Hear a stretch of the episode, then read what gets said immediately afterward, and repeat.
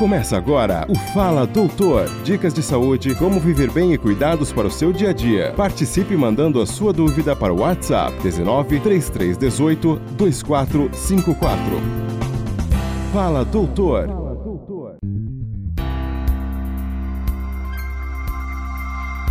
E começando mais uma edição do Fala Doutor, hoje terça-feira, e nós estamos em 107.1. Seguimos com vocês aqui no Fala Doutor de hoje, mais uma edição do Fala Doutor. Hoje com o Dr. Luiz Carlos Chiaparini, cardiologista e clínico geral.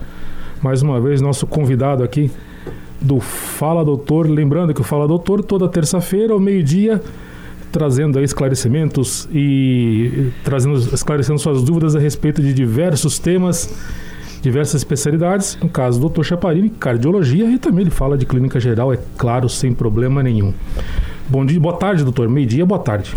Boa tarde, Gil, tudo bem? Boa tarde aos ouvintes. Obrigado por estar participando mais uma vez com você aí, né, no programa. A gente já teve a primeira vez semana passada e o retorno foi muito bom, viu, Gil? Os pacientes depois na clínica acabam comentando, né, da entrevista. Foi muito bacana. E nós já temos uma pergunta aqui, já vamos começar com pergunta, doutor. Pergunta da Rosângela Queiroz no nosso Facebook. Ela já deixou uma pergunta aqui ao longo da semana.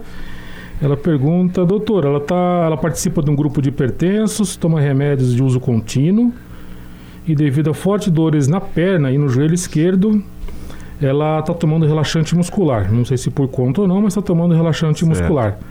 Ela começou a ter picos de tontura e a pressão muito baixa. Dizem que, segundo ela, dizem que o relaxante muscular abaixa a pressão. E agora, doutor, o que, que ela faz? É, se for só o relaxante muscular, ele, ele também dá sono, viu, Gil? Ele, ele pode abaixar um pouquinho a pressão, mas ele dá uma, uma sensação de sono, de fraqueza, né? de moleza corporal. Pode ser só o efeito colateral da substância, né? Se ela tiver é, com um pouquinho de dor, pode tomar um analgésico comum, que é a dipirona ou paracetamol, que acaba não dando tanto efeito colateral e acaba melhorando um pouquinho a dor, né? Como ela é hipertensa, a gente procura evitar o uso de anti-inflamatório, né? Que é o, o pessoal conhece como diclofenaco, voltaren, cataflam, profenide, né? Porque o anti-inflamatório pode fazer com que a pressão suba um pouquinho, né? Então, se a dor está suportável um pouquinho, tomar só analgésico comum, né? Se ela preferir, pode manter o relaxante muscular, mas eu orientaria para tomar mais à noite, né? Que aí a pessoa toma depois do jantar e vai dormindo, ameniza um pouquinho esse efeito, né? Mas pela pressão alta não tem problema usar. Então, relaxante muscular, ele dá sono, mas não significa que a pressão caiu. Não, ele dá uma sono, moleza, né? E é um efeito colateral importante. Até tem no mercado alguns é, relaxantes musculares que vêm junto com a cafeína, né? Tem um, por exemplo, que é chama Miosan CAF. Vem de cafeína, né? Que é justamente para tirar esse efeito sedativo da, da medicação para a pessoa poder tomar durante o dia, né? Então até uma, se você for ler a bula, as pessoas que, que dirigem, tudo, tem uma certa contraindicação para usar o, o relaxante durante o dia, né? Assim como às vezes alguns antialérgicos, né? os mais antigos aí como loratadina, polaramine, né? Que a pessoa toma e dá aquela, aquela sonolência grande, né? Que é um efeito colateral do remédio. É, inclusive até deixar meu, meu testemunho aqui. É, eu tomo. Antes eu, eles é uma curiosidade também, doutor. É. É, quando eu era mais jovem, eu tomava relaxante muscular. Não vou citar a marca aqui, mas eu tomava um de, de 5 miligramas. Certo. Relaxava o músculo, mas continuava a vida normal. É. Hoje, se eu tomar metade desse de 5 milímetros, da mesma marca. Se eu tomar metade desse daí, eu durmo uns 3 dias. 3 dias. o que acaba acontecendo, Gil, é interessante, né? É que o metabolismo do nosso organismo com a idade ele vai diminuindo, né? Então ele vai processando mais lentamente também a, a, a quantidade de remédio que a gente usa, né? E também a gente perde massa muscular com a idade, né? Então, proporcionalmente, mesmo que às vezes a gente mantenha mais ou menos o mesmo peso, mas a massa muscular que a gente chama, ela vai reduzindo com a idade, né? Então, às vezes a mesma dosagem do remédio acaba sendo proporcionalmente maior, né, para o organismo, né? Então, isso é muito comum, né?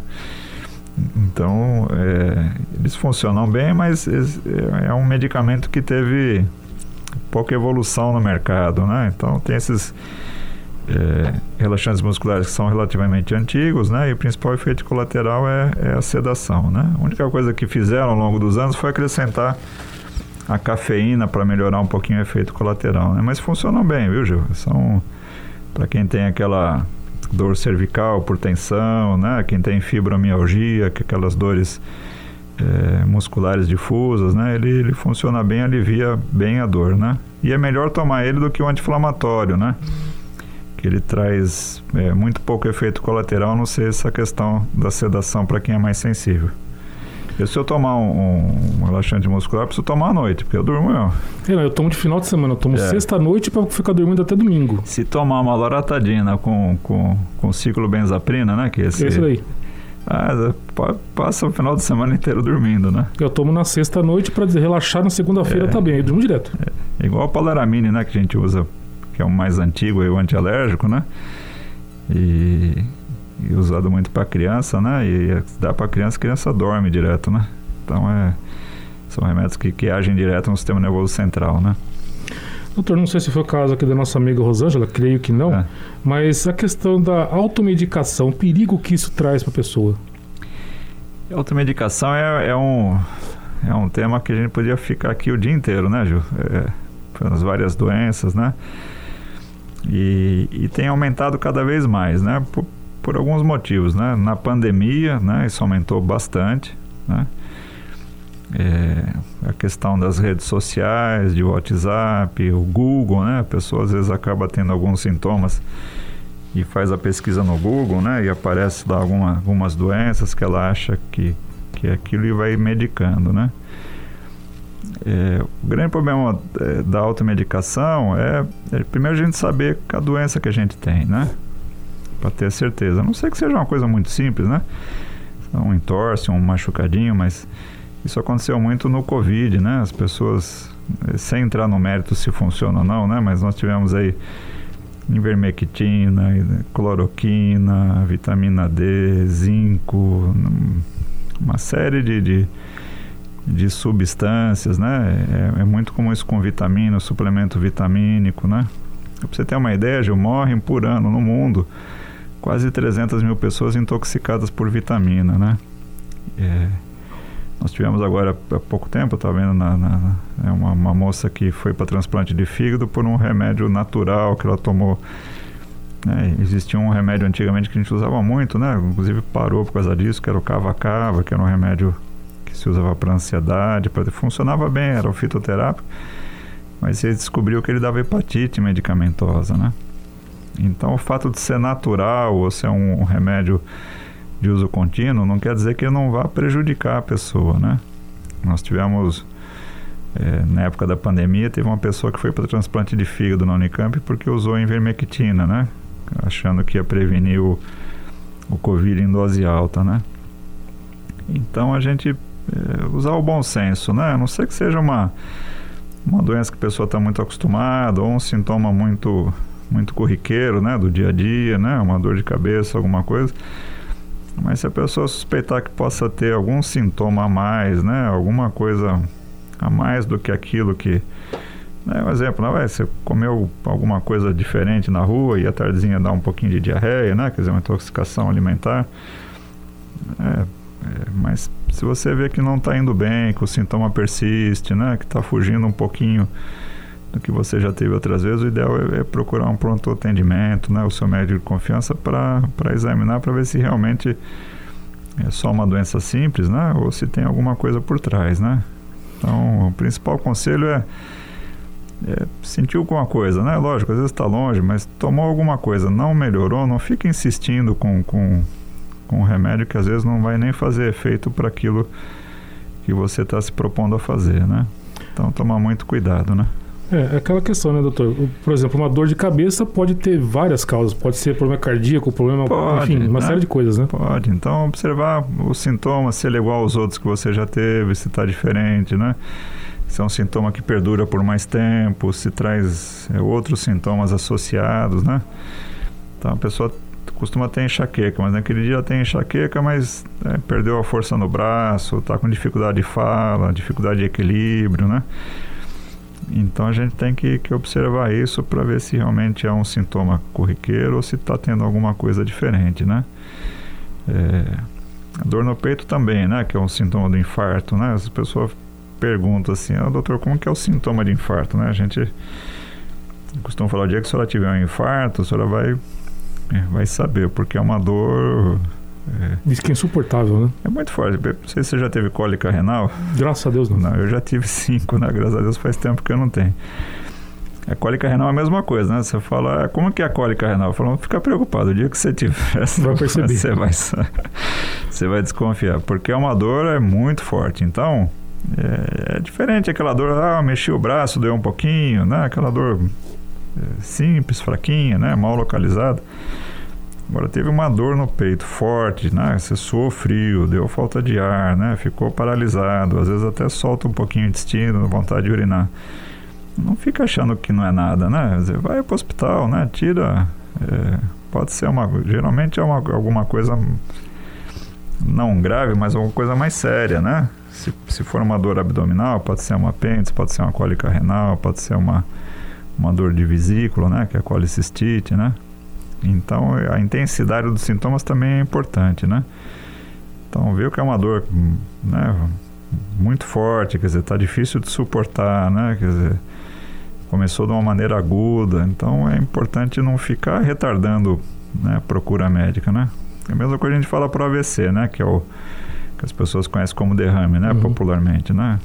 Então, é, de repente a pessoa está lá do nada, ela perde a força num braço, perde a força numa perna, tem dificuldade de falar, né, ou de engolir. Então não, não fica esperando, né? Não vai para o hospital, né? Vai para o hospital porque se confirmar um AVC ou confirmar um infarto, uma doença mais grave, quanto mais cedo você for para o hospital, melhor a sua chance de sobreviver e menor a sequela a, a longo prazo em função dos tratamentos que a gente tem hoje, né? Que é trombólise, né, controle de pressão alta, né? Então, na dúvida, fugir um pouquinho do normal é um sintoma mais intenso, mais forte, não fica esperando passar, né? Procura ajuda, né? Nós estamos conversando com o Dr. Luiz Carlos Chiaparini, cardiologista, clínico geral. Doutor, foge um pouco da especialidade do senhor, mas o senhor trabalhou em UTI vários anos. Vai, sim. Tem condições de responder isso com tranquilidade. É, relatar mais um, uma questão é, que aconteceu, uma experiência minha aqui. Um amigo meu, faz uns 20 dias, ele dormiu sem dor nenhuma, acordou no dia seguinte com uma dor abdominal leve. É. A hora que ele movimentou na cama, começou a aumentar a dor. A esposa dele insistiu para ele ir para o hospital, foi em outra cidade, não foi aqui, mas insistiu para ele ir para o hospital. Chegou lá, tinha, é, fizeram os exames, uma apendicite leve, foi o que é, falaram para ele. Certo. A hora que o médico abriu era apendicite grau 4. 4. Isso é comum? Isso pode acontecer, Gil. É, engana a gente. Principalmente se for um, um, paciente, ele deve, deve ser jovem, né? Ou, 30 anos. É jovem, né? Paciente jovem, bem de saúde, o que, que acontece? O organismo, ele, ele. A gente usar um termo mais, mais simples, né? Ele, ele bloqueia o processo. Então, você tem aqui que é apendicite. Apêndice é quando infecciona, o apêndice é uma é uma partezinha do intestino, né, do intestino grosso. Até hoje a ciência não sabe direito ainda para que que ele existe, qual é, um que é a função do dele. Estômago. É um denticiso do estômago, né? Existe, mas pela evolução do homem, tudo, pode ser que em algum momento ele tivesse uma função e ele fica pequenininho. E ele é grudado com, com por intestino, é como se fosse um chifrezinho, né? Vamos usar um termo mais, mais simples. E ele tem um buraquinho que liga ele com o intestino. E às vezes entra um, um, uma semente, ou entra o que a gente chama de fecalito, que é um, um pedacinho de fezes mais dura, e entope aquele canalzinho. Então a comunicação do apêndice com, com o intestino fica bloqueada e a bactéria começa a crescer lá dentro daquele. forma uma bexiguinha, ele vai estufando e aí dá a dor se o paciente é sadio, o, o, organismo ele pega as outras alças de intestino e uma membrana que tem chama epíplon e envolve esse apêndice no, no intuito de tentar fazer com que ela, essa infecção fique localizada ali, né? Então, às vezes pode dar pouco sintoma, pouca dor, né? Às vezes ele vai manifestar mais dor quando perfurar esse apêndice Porque aí vai sair fezes para a cavidade, vai. Foi o caso do meu amigo. Que aí já é uma uma cirurgia mais extensa, né? A gente acaba abrindo mais a cavidade abdominal, né, para poder lavar com, com sorinho fisiológico, tirar as fezes da cavidade. Aí é uma, uma cirurgia que seria de 30 a 40 minutos, normalmente, que a gente faz uma incisão de uns 5, 6 centímetros ali na, do lado do umbigo. Aí a gente já faz uma, um cortezinho que vai ali do, do da, da pelve até em cima quase o estômago. A gente praticamente abre a barriga inteira da, da pessoa para lavar a cavidade. Aí já é uma cirurgia que às vezes vai para duas horas, um pouquinho mais e, e, lava. A gente literalmente a gente lava. A gente fica jogando soro dentro da barriga e tira e joga soro, né? Ele teve ficar... que lavar, pelo que os médicos relataram depois, ele teve é. que lavar duas vezes. Duas vezes. Então aí, aí depois o pós-operatório é um pouquinho mais complicado também, né? É, judia mais da pessoa, né?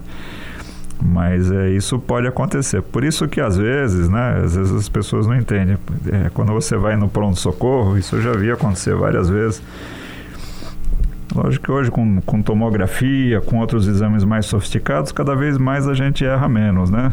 É, mas muitas vezes você está num local que não tem tanta tecnologia, né? O cirurgião fica em dúvida, ele abre a barriga e opera. Se não for apendicite, ele vai tirar o apêndice, é uma cirurgia de, de 15, 20 minutos, o pós-operatório é tranquilo, em dois dias a pessoa está em casa. Se for apendicite, ele vai tirar e vai salvar a vida da pessoa, né? Então a gente é, brinca no, no meio médico que o apêndice saiu rosa de vergonha, né? Porque não tinha nada, né? Saiu rosado.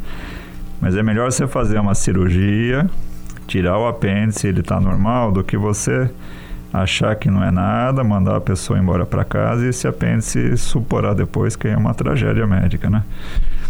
Então, na dúvida, é indicado que o cirurgião realmente faça a cirurgia, né? Explica, geralmente eles explicam para a família que tem uma chance de vir normal, mas é e agora, graças a Deus, aqui no, no nosso hospital Oliveira Camargo, a gente tem ultrassom, tem tomografia, então na dúvida o médico acaba é, às vezes fazendo esses exames mais mais sofisticados para ter, mas mesmo assim às vezes dá dúvida, viu, Gil? É, existe uma pela anatomia, o apêndice às vezes ele se esconde né, atrás dos outros órgãos e mesmo fazendo um exame mais detalhado, o cirurgião não consegue é, ter uma visualização adequada, né? Então ele acaba operando, né? Mas o apêndice é, é uma coisa que você toma muito cuidado. É frequente, né? Pode dar, é mais em criança, mas pode dar em qualquer pessoa. Já peguei gente com 50 anos, 60 anos com apendicite, né? Não, não é exclusivo de criança. E lógico, quando a apendicite dá numa idade mais avançada, a gente sempre fica preocupado de não ser uma outra doença associada, né? Um tumor, alguma coisa mais grave, né? Mas a apendicite pode vir em qualquer idade também na linha da cirurgia, é vesícula também é um órgão que é parecido, não é parecido, mas aparece é. então a dor de uma hora para outra, né? Uma hora pra outra. A vesícula, o, o, fígado, ele fica embaixo da costela do lado direito do corpo, né? Então, se a gente apertar aqui no fim da costela do lado direito, a gente vai pôr a mão quase que em cima do, do fígado e ele fica protegido pelas costelas. A vesícula fica bem embaixo do fígado. É uma bexiguinha pequena, é, sabe essas bexigas de festa vazia? É igual, é mesmo tamanho. E o fígado produz um, um líquidozinho chamado bile. É, quando a gente vomita e sai um negócio amarelo, né? Aquilo é bile. A função da bile é fazer a digestão de gordura e proteína. Uhum. Então, quando a gente come é, mais carne ou mais gordura, por exemplo, a gente comer uma costela, né? Que tem bastante carne e gordura, o fígado vai produzir mais bile para poder ajudar a dissolver essa gordura e essa, e essa carne, como se fosse um detergente. E a bile, ela, é, com o tempo, se ela fica um pouquinho mais espessa, ela vai formando um, um, como se fosse um barro, ela vai ficando mais grossa. E esse barro vai grudando como se fosse um tijolo, né? Eu pego o barro mole, se eu juntar, depois ele seca, vira um, um, um tijolinho. A bile é a mesma coisa, pega essa bile que vai ficando mais grossa, ela vai se juntando e aí ela vai endurecendo e vai formando as pedras, né? E, e, o que que acontece? A bile, ela se comunica com o intestino. Então, quando ela contrai, ela joga esse líquido para dentro do intestino.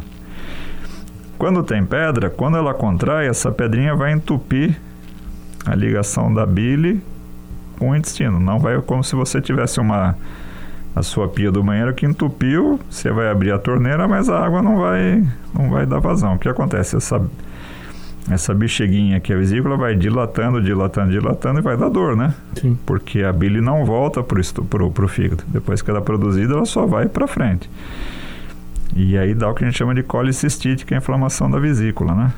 É quando tem uma obstrução grave, aguda, aí é uma cirurgia de emergência, né? Porque a gente tem que abrir, tirar a vesícula, tirar a pedra, né? E não dá sinal também, né? O que eu... Quando a pessoa tem a, a chama colicistopatia crônica, que é a pedra crônica, ela dá um pouquinho de dor embaixo da costela quando ela vai comer, né? Às vezes dá um pouquinho de enjoo, de vômito. Mas muita gente não sente nada. É comum a gente fazer um ultrassom de abdômen por, por, por um motivo qualquer e aparecer a, a pedrinha e a pessoa ter aquilo já há bastante tempo sem dor, né? A gente orienta quando aparece a pedra na vesícula sempre fazer a cirurgia, né? Porque ela pode inflamar, pode entupir de uma hora para outra, né? E às vezes a pessoa está num local que não tem né? Tá fora de casa, tá viajando, tá no local fora de, de acesso médico, né?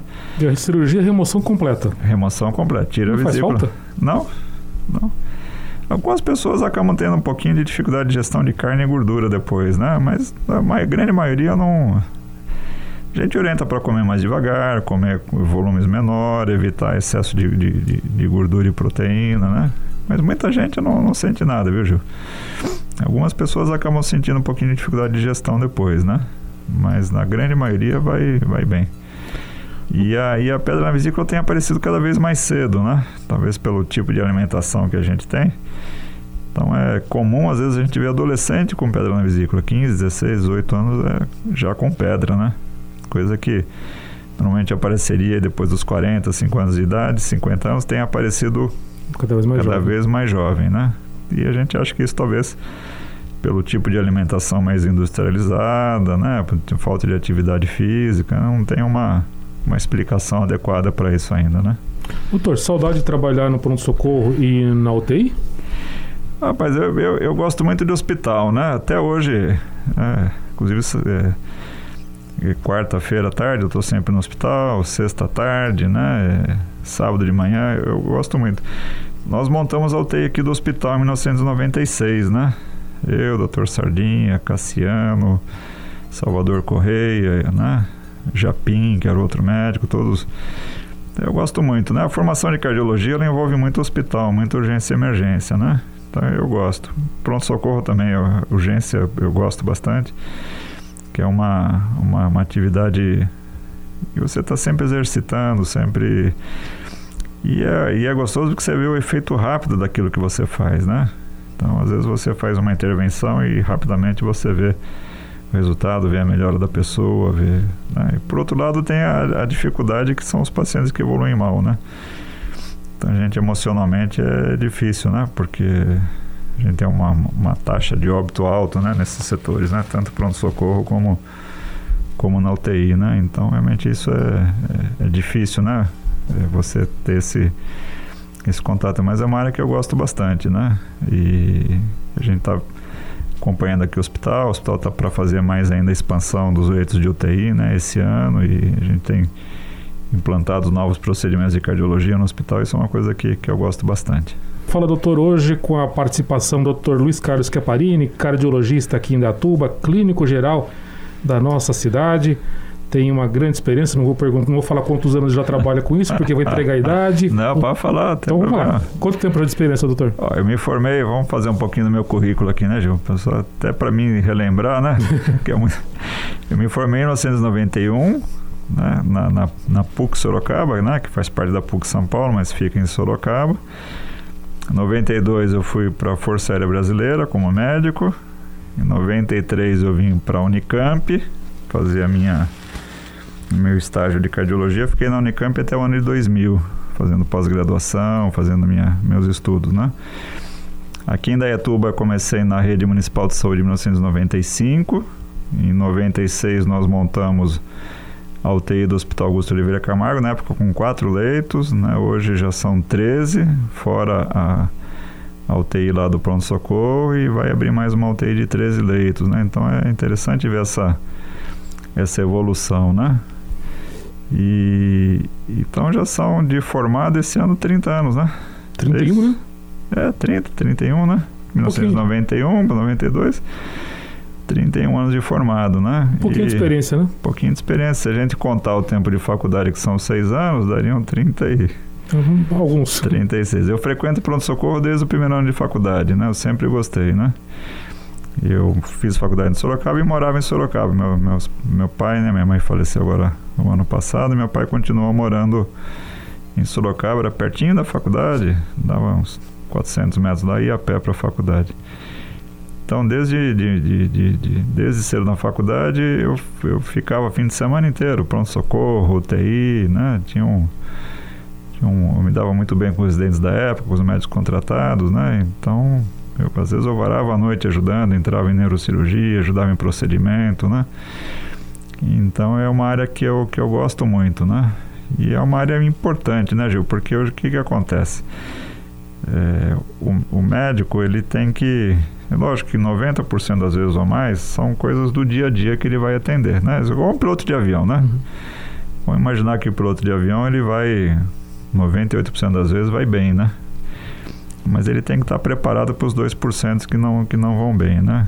Então, e o pronto-socorro e a UTI, ele dá uma formação para o médico para ele aprender o que é grave e o que não é grave. Qual que é a maior dificuldade na medicina, né? Que eu vejo ao longo desses anos todos, né? E a gente identificar quando a doença é grave, quer dizer, quando eu devo internar esse paciente, quando eu devo fazer uma intervenção mais, mais aguda, mais importante, né? É, então, a, acho que o grande aprendizado da medicina, isso tinha um, quando eu estava no, logo que eu me formei, trabalhava em Votorantim, no Hospital Santo Antônio, né? Ainda tem até hoje lá um hospital grande lá na cidade. E tinha um, um, senhor lá que chamava Mirandinha. Ele, naquela época, as pessoas quase que não tinha curso de enfermagem, né? O, o, o, técnico de enfermagem. Então as pessoas entravam no hospital pela área da limpeza e depois eles iam o antigo auxiliar de enfermagem, né? Que hoje não existe mais, né? Pode ser que alguns estados ainda. Então a pessoa entrava pela faxina, pela cozinha, portaria e depois ali dentro o hospital pegava os funcionários que tinham maior interesse e iam treinando no serviço. Esse Mirandinha era uma pessoa interessante porque ele era começou na, na, na limpeza, virou auxiliar de mas ele tinha um conhecimento, trabalhou a vida inteira no pronto-socorro, ele, ele, conseguia saber o que era grave e o que não era, né? Que é o que importa, né? Sim. Então, às vezes a gente ia dar alta para o paciente e falava, doutor, não, meu, deixa ele mais um pouquinho, ele não está bem, né? Doutor, essa questão é. de saber o que é importante e o que não é, é passa pela triagem. Isso. As pessoas acham que essa questão de é, paciente amarelo, vermelho, a, essa triagem que existe hoje, ela já é antiga, né? É, sistema. É, sistema é antigo. O que, que acaba acontecendo, né, Gil? Às vezes as pessoas não entendem, ficam bravas, né? E é difícil a gente. É, as cidades cresceram muito, né? No modo geral, né? É, então aumentou o volume de atendimento e aumentou a procura. Então, o pronto-socorro tem a porta da frente, que ali é que a gente enxerga ali da avenida, né? E o pronto-socorro tem a porta do fundo, né? Que é onde chegam as urgências e emergências. Ambulância, bombeiro. Ambulância, tudo, né? Então, às vezes, o que acontece? Às vezes a pessoa está lá na frente esperando uma consulta e chega uma coisa muito urgente no fundo, que mobiliza os médicos, né? Então, o atendimento na frente para, né? Muitas vezes. E, e é lógico que, que a gente vai dar prioridade para quem está mais grave, né? E aí eu tenho lá 50, 60 pessoas para atender na porta ali da frente, né? Quer dizer, quem é que eu vou atender primeiro, né? Eu vou atender primeiro uma dor no peito, que pode ser um infarto, ou, ou, ou vou atender alguém que foi jogar bola e chutou a, a trave lá e machucou um pouco o dedo, né? O que, que é mais grave, né?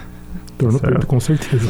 Um paciente que tem a suspeita de um, de um derrame, de um AVC, né? Ou uma grávida que chega com, com mal súbito, né? Então a triagem, o vermelho, amarelo e, e o verde é para a gente classificar na chegada se o paciente pode esperar um pouquinho mais a consulta ou se ele tem que entrar de imediato para dentro.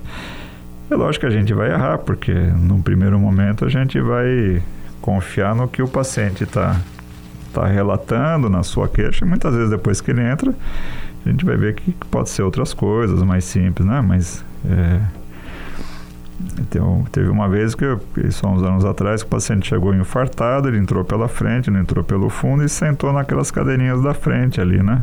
E ele está vivo até hoje, graças a Deus. E ele não falou nada, não, não queixou. Ele simplesmente foi lá, tirou a senha, falou que queria uma consulta e sentou na cadeira, né? Aí chegou a vez dele, chamou e ele não, não ia, não levantava. Né? Chamou e o guarda viu que ele estava com a cabeça assim, um pouquinho baixa, achou que ele estivesse dormindo. Eu, ou talvez achou que tivesse alcoolizado, sei lá, alguma. Aí o guarda foi lá bater nele para chamar, ele tinha tido uma parada cardíaca. Aí foi a correria, né? Pegaram o paciente, levaram para dentro, lá para o fundo, reanimaram, ele voltou e, graças a Deus, ele teve alta, ficou vivo, né? Então a gente nunca sabe o que está chegando ali, né? Porque às vezes a pessoa pode estar tá entrando a pé, andando com desse senhor, e ser mais grave do que um paciente que chega de maca. Sim. Né? o, o jeito como o paciente entra no pronto-socorro não reflete a gravidade da doença, né? Ele pode ter tomado uma facada e achou que não é nada e entra andando, como eu já vi várias vezes, né? Depois vai ver, tem que operar, tem hemorragia interna, né? Só que isso gera muitas vezes conflito lá no pronto-socorro, principalmente quando está cheio, né? Porque quem vai ficar na ficha verde vai demorar mais tempo. E a pessoa vê, às vezes, pessoas que chegaram depois, passando na frente, é difícil entender, né? Às vezes está com acompanhante que não pode esperar ou não quer esperar o atendimento da pessoa que ele está levando, né? Então, o pronto-socorro é muito conflituoso, né? né? E agora no Covid foi mais difícil ainda, né? Porque teve a separação do atendimento normal, do atendimento né, do, do pronto-socorro respiratório que a gente chamou, né? Então, para os funcionários atenderem era mais difícil, para o médico, né? E agora quando teve essa epidemia de gripe também, né? Criou um, um problema grave lá no, no pronto-socorro de excesso de demanda, né? Apesar de ter lá, acho que oito consultórios atendendo, né? Mais o UPA, mais posto de saúde, mas foi uma, uma demanda grande. E aí vem as reclamações, né? A pessoa acaba principalmente em rede social, né? Mas é, são situações pontuais, né? É difícil a gente montar um serviço de saúde, né? Em função de crises pontuais, porque depois a crise vai passar, o que, que você faz com isso, né? Você desmonta, manda embora o profissional, né? Não, não é simples, né? Não é simples, né? Então, realmente a gente passa por esses, esses picos de estresse nas unidades de saúde, principalmente pronto-socorro, né? E a prioridade sempre é minha, o meu problema é sempre o pior, né? A gente entende, né? A pessoa tá com dor, quer ir embora para casa, tá com febre, né? Ou um vizinho levou lá de favor, o vizinho quer ir embora para casa, né? Trabalhou o dia inteiro, a gente entende, né? No, é, a gente entende a situação, né? Mas às vezes não funciona do jeito que a gente gostaria. O hospital monitora é, e a prefeitura monitorou para no tempo de, de, de, de espera online, né? Toda vez que demora, acho que mais de duas horas, toca um, um, um alarme lá na, na, central de monitoramento para para que as pessoas responsáveis corram atrás para tentar minimizar o, o, esse atraso, né? Mas infelizmente algumas situações acabam saindo do, do, do controle, né? Alguns dias, né? Ou às vezes a equipe médica fica muito abalada, né? Isso também eu já vi várias vezes, né? Às vezes você está começando o plantão, né? Geralmente começa às sete da manhã, né? Das a enfermagem é das 6 às 6 e o médico das 7 às 7. Mas entre 6 e 7 horas da manhã e 6 e 7 horas da tarde é a troca de plantão.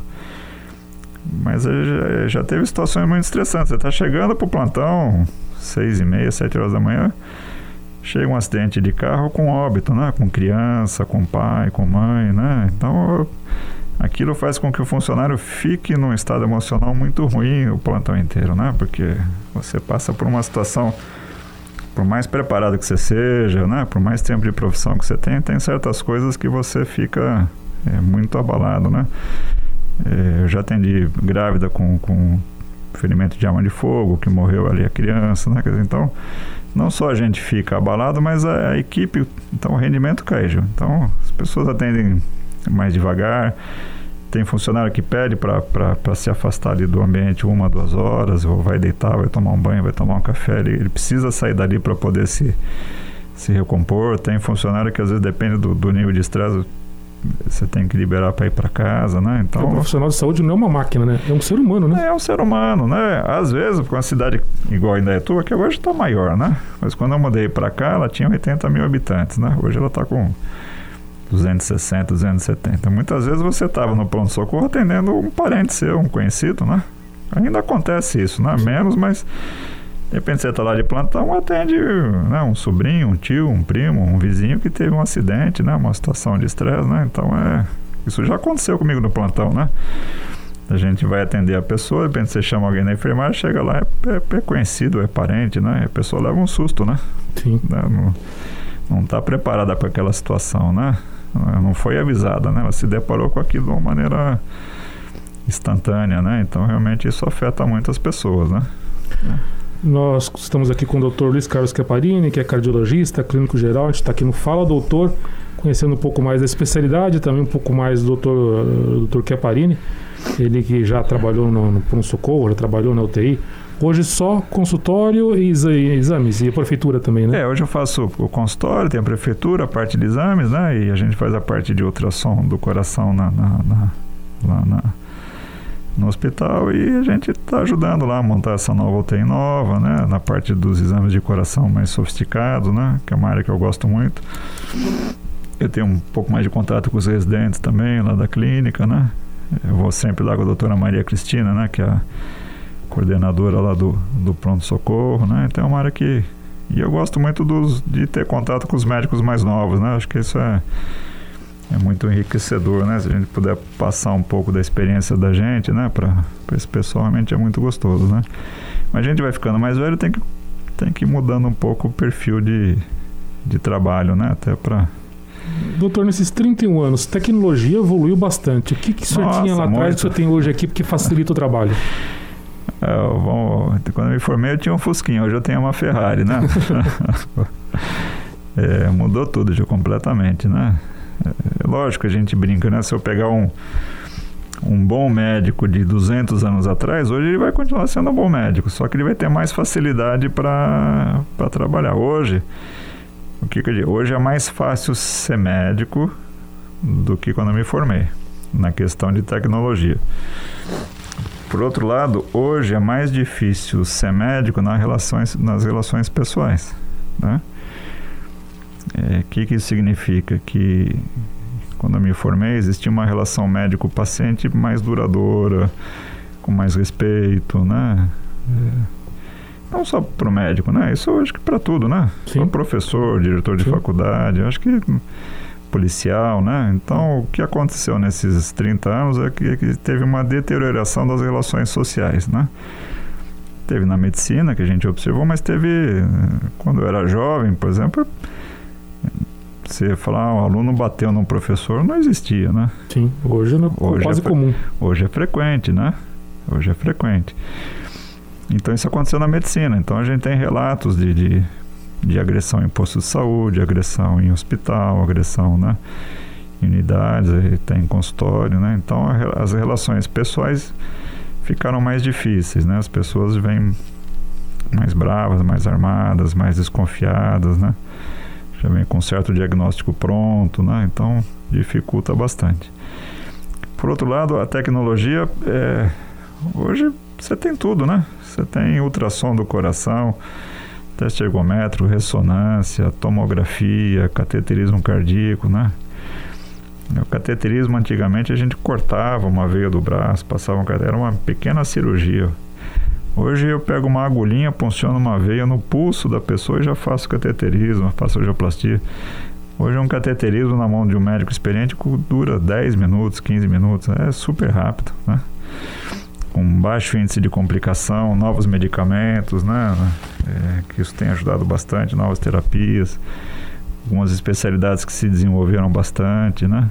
Então, Esse cateterismo é interessante. Meu pai fez um, uma fez ponte safena há 14 anos atrás. É. E pro cateterismo abriram um buraco na perna dele. É, hoje. Demorou três horas. Primeira vez que eu tive contato com cateterismo foi em Sorocaba. Tem um médico até hoje, muito bom, o Dr. Maiello, né? Que é um médico muito bom, veio do, estudante de Pazanese. E ele que montou o cateterismo em Sorocaba. Na época não tinha, então ele veio, ele mesmo montou. E na época, quando ele montou, eu estava acho que no segundo ano, e eu ia sempre lá acompanhar exame com ele. Era um, era um era difícil, a gente cortava, literalmente cortava o braço, fazia uma, uma incisão de uns 2, 3 centímetros, ia buscar uma artéria, uma artéria braquial lá no fundo, passava o catéter, costurava, aquela artéria às vezes dava complicação, fazendo femoral. Hoje a gente faz uma técnica que chama radial, né? A gente funciona aqui no braço, a pessoa vai embora, não fica a marca, nada, faz com anestesia local. Qual já tem esse serviço? Já, já tem. Opa, aqui o OC tá, tá, tá caminhando para o primeiro mundo aí na área de cardiologia, né? Tem até cirurgia cardíaca recente, né? Colocou uma válvula por, por cateterismo, que é o TAV, tem o Dr. Silvio, né? Que é geopato, que é, toma conta do serviço, ele é chefe da Unicamp, né? Então a gente tem uma... Tá, tá indo bem, muito bem com essa nova UTI, a gente vai implantar novos serviços no hospital. Pode ser que até o final do ano tenha cirurgia cardíaca no hospital, né? Quer dizer, as coisas estão. A cidade está crescendo e o hospital está tá acompanhando, né? É, são tecnologias de, de, de, alto investimento, precisa de mão de obra especializada, né? Mas devagar a gente está tá conseguindo acompanhar dentro do que é possível, né? Porque apesar do OC ter convênio tudo, ele também é um hospital público, né? Tem as dificuldades normais, né, do, do sistema, mas é um hospital que só cresce, né? Tem o seu Renato Sargo aí que está aqui já 20, 25 anos, né? Posso estar errando na data aí que a gente vai perdendo um pouco a noção de tempo, né? Mas o hospital é excelente, né? Tem lá o seu Renato Sargo que, que revolucionou né, o hospital, o do município. Depois tem a equipe toda dele, né? Que é o Ronaldo Garcia, o Barroca, né? o Mota, o doutor Edmir, né? Tem uma equipe boa ali que a gente só vê o hospital crescer com, com os pés no chão, né? Talvez não seja muitas vezes aquilo que a gente gostaria, né? De ter um... Eu falo assim... Será que algum dia nós vamos ter um hospital igual o Einstein, o Alcírio na YouTube? É difícil, né? Porque... Lá também morre gente, né? É, mas é o custo, né? Eu, eu, eu, o orçamento do Einstein, eu não sei se são 3 ou 4 bilhões de reais. Quatro vezes em Indatuba. Da cidade, da né? Para manter um hospital, né? Então, então para mim ter um hospital igual Einstein da Ituba, teria que ter um orçamento de 3 bilhões, que é, é inviável, né? Só para o hospital. Só para o hospital, né? Então, agora, isso não quer dizer que o hospital seja ruim e que a gente não faça as coisas aqui que se façam lá, né? Tá? Só que lá você embute o conforto, a hotelaria, você entra naquele hospital, parece que você está no hotel, no shopping, né? Quer dizer, tem tudo isso entra no, no, no custo do atendimento, né? Mas a gente está caminhando, tem bons profissionais na cidade, bons médicos, né? Muita gente boa vindo para cá, muita gente que já estava aqui que está se especializando, né? Então isso é eu vejo que ano a ano a gente melhora muito na, na, no atendimento e na qualidade do município. Bem diferente de quando o senhor assumiu a secretaria há quase 20 anos atrás. Nossa, quando eu assumi, o senhor Renato estava chegando na cidade, acho que faz 20 anos, né? 20 e poucos anos. O senhor Renato estava vindo de São Paulo, estava entrando na secretaria. É, o hospital estava sob intervenção. Né? Foi o segundo início do segundo ano do Reinaldo, 2000, né? O Reinaldo fez o primeiro mandato. Pra você ter uma ideia, quando eu entrei de secretário, que foi logo em janeiro do ano de 2000, o Reinaldo prefeito, o senhor Renato chegando de São Paulo já estava aí um pouquinho, né? Estava totalmente quebrado, né? Os médicos não recebiam há quatro meses, né? Tinham quatro meses de atraso de salário, né? Situação... Pronto-socorro funcionava no porão do hospital, onde, né? quem não lembra disso. Os plantões eram todos à distância. Cheio de mofo que tinha lá no, no pronto-socorro. É, as enfermarias era piso de madeira, né? Com porão, né? Então hoje, eu, toda vez que eu vou lá pro, pro hospital, eu sinto muito orgulho, muito de ver a evolução que ele teve, né? né? E agradeço muito a esse Renato pelo que ele fez né? pelo hospital, pela cidade, porque realmente foi uma revolução, né? Se a gente pudesse e que o tempo vai passando, as pessoas vão esquecendo, né? É, quando eu cheguei no hospital, tinha uma enfermeira para o hospital inteiro. Só de dia, à noite não tinha. Nossa, Imagina isso. Hoje você tem a enfermeira geral de 24 horas, cada setor tem a sua enfermeira, né? Então, os plantões são todos em loco, né? Imagina, anestesista, cirurgião, obstetra, tudo à distância. Né? Então tinha um acidente, tinha que esperar o cirurgião não, chegar. naquela época não tinha celular, era BIP, né? Também tem isso, tem o famoso BIP. É, então o cirurgião morava em Campinas, então você chegava no hospital acidentado, então passava um bip para esse médico. Né? Ele tinha que estar perto de um telefone para ou procurar um telefone, ligar para o hospital para saber que até nós, entre você acionar o bip e o cirurgião chegar no hospital, às vezes demorava duas horas, três horas, né? Então é né? Anestesista ficava à distância, obstetra ficava à distância, né? Então realmente era uma situação calamitosa, né? Hoje a gente tem o intensivista, tem o pediatra, tem o clínico, tem o obstetra, tem o cirurgião, tem o ortopedista, tudo lá dentro, né? 24 horas por dia, né? Então a gente tem um conforto muito grande para trabalhar. E as tecnologias, né? Tem tomografia, tem ultrassom, tem ressonância, né? Então realmente é, dá para ter uma qualidade de trabalho muito boas, né? Não dá para reclamar, não. Está caminhando para o final do Fala Doutor de hoje. Conversa aqui voou, foi rápida, fluiu rapidamente aqui com o Dr. Luiz Carlos Caparini. Doutor, agradecer mais uma vez o senhor ter reservado um tempinho para atender a gente. Em breve a gente volta a conversar aqui no Fala Doutor, esclarecendo dúvidas dos ouvintes, dos nossos amigos aqui da Rádio Jornal. Doutor, muito obrigado por mais uma vez o senhor atender a gente aqui da Rádio Jornal. Eu que agradeço vocês por esse espaço, né? direção da rádio. E se as pessoas quiserem ao longo da semana né, ir perguntando, vai anotando que a gente depois responde e espero estar mês que vem aqui com você de novo aqui. Muito obrigado, viu? Então vamos encerrando a edição de hoje do Fala Doutor. Nós voltamos na próxima terça-feira ao meio-dia aqui em 107.1. Ah, você sempre com a gente aqui na nossa Rádio Jornal. Fiquem todos com Deus.